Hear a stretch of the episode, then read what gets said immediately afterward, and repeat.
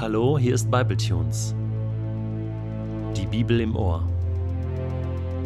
Täglich online mit der Bibel. Momente mit dem ewigen Gott.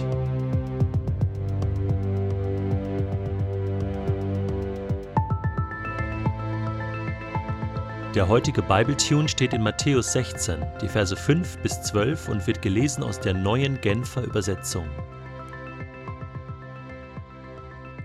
Bei der Überfahrt auf die andere Seite des Sees hatten die Jünger vergessen, Brot mitzunehmen. Nehmt euch in Acht, sagte Jesus zu ihnen. Hütet euch vor dem Sauerteig der Pharisäer und Sadduzäer. Da überlegten sie hin und her und meinten, das sagt er sicher, weil wir kein Brot mitgenommen haben. Als Jesus merkte, was sie beschäftigte, sagte er, Ihr Kleingläubigen, warum macht ihr euch Gedanken darüber, dass ihr kein Brot habt? Versteht ihr denn immer noch nichts? Erinnert ihr euch nicht an die fünf Brote und die fünftausend Menschen und daran, wie viel Körbe mit Resten ihr damals eingesammelt habt? Oder an die sieben Brote und die viertausend Menschen und daran, wie viel Körbe mit Resten ihr da eingesammelt habt?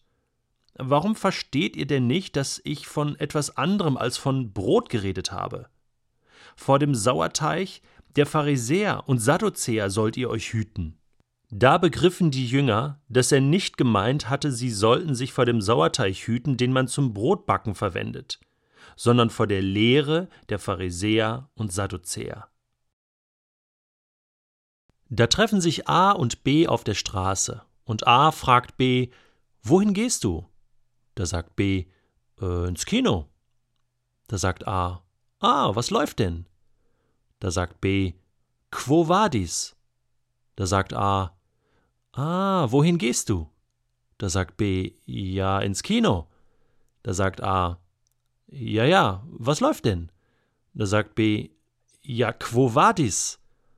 Da sagt A, ja, genau, wohin gehst du? Da sagt B, das habe ich doch gerade schon gesagt. Ins Kino. Da sagt A, ja, ich weiß und ich weiß auch schon, was läuft. Da sagt B, ja, genau. Quo vadis? Da sagt A, ja, wohin gehst du? Da sagt B, also willst du mich veräppeln? Ich habe doch gerade schon gesagt, ich gehe ins Kino. Da sagt A, und so weiter und so fort. Und in diesen Situationen wünscht man sich, dass einfach eine Person namens C dazukommt und dieses Missverständnis aufklärt, indem er sagt: Hallo, quo vadis heißt, wohin gehst du? Und so wie das ganz normale Leben voller Missverständnisse sein kann, weil wir einfach nicht genau zuhören oder nicht genau verstehen, was der andere uns sagen will oder umgekehrt, so ist auch die Bibel voll von Missverständnissen oder voll von Geschichten, wo Menschen Gott nicht richtig verstehen.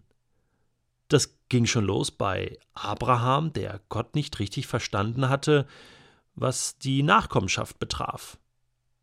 Und wir finden viele Beispiele im Alten und Neuen Testament, wo Menschen Gott einfach nicht richtig verstehen und wo Gott dann noch zwei, dreimal erklären muss, was er eigentlich gemeint hat.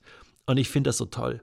Ich finde das so toll, dass da nicht immer alles glatt geht in der Kommunikation mit Gott, sondern dass ich das auch mal missverstehen kann und, und dann muss Gott das noch mehr erklären und, äh, und es ist halt nicht alles immer so glatt im Leben und so klar und so eindeutig und so war das auch bei Jesus und seinen Jüngern. Ich meine, das ist herrlich.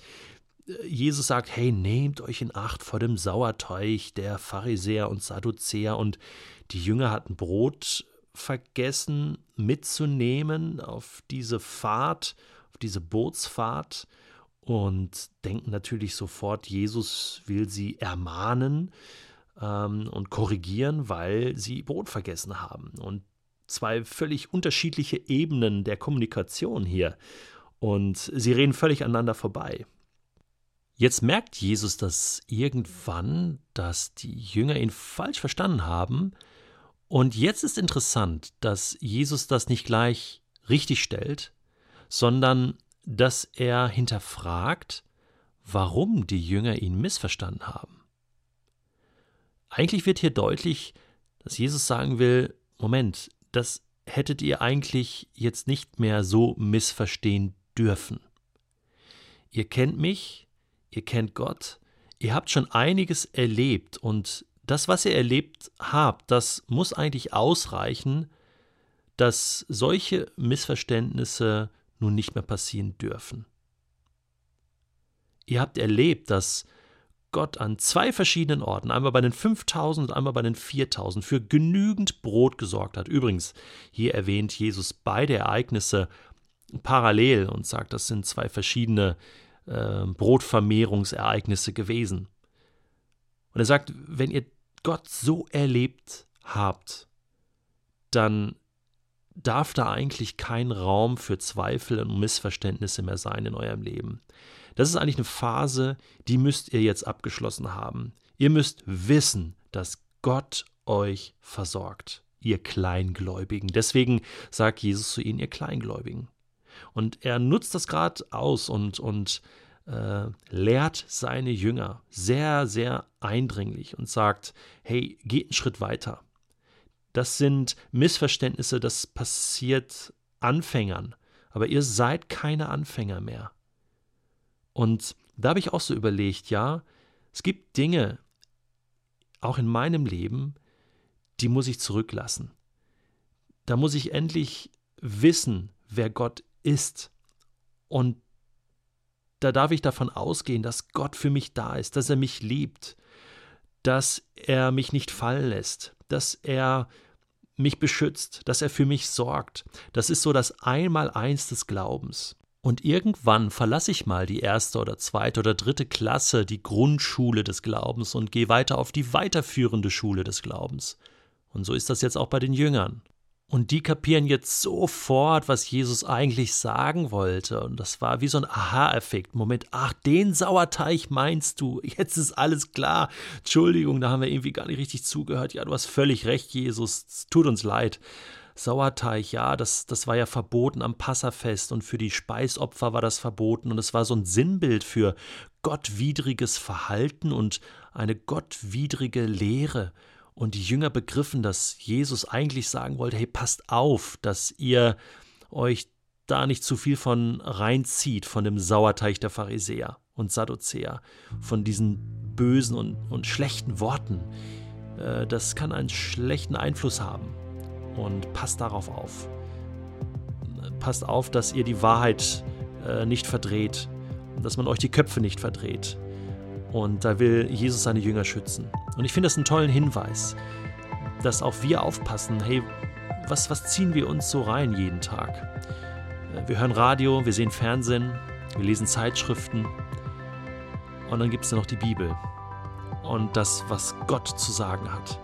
Und manchmal reicht ein bisschen Sauerteig der Tageszeitung aus, um unsere Köpfe zu verdrehen. Ich denke, was Jesus nicht sagen will, ist, dass wir jetzt nichts anderes mehr lesen dürfen außer die Bibel. Nein.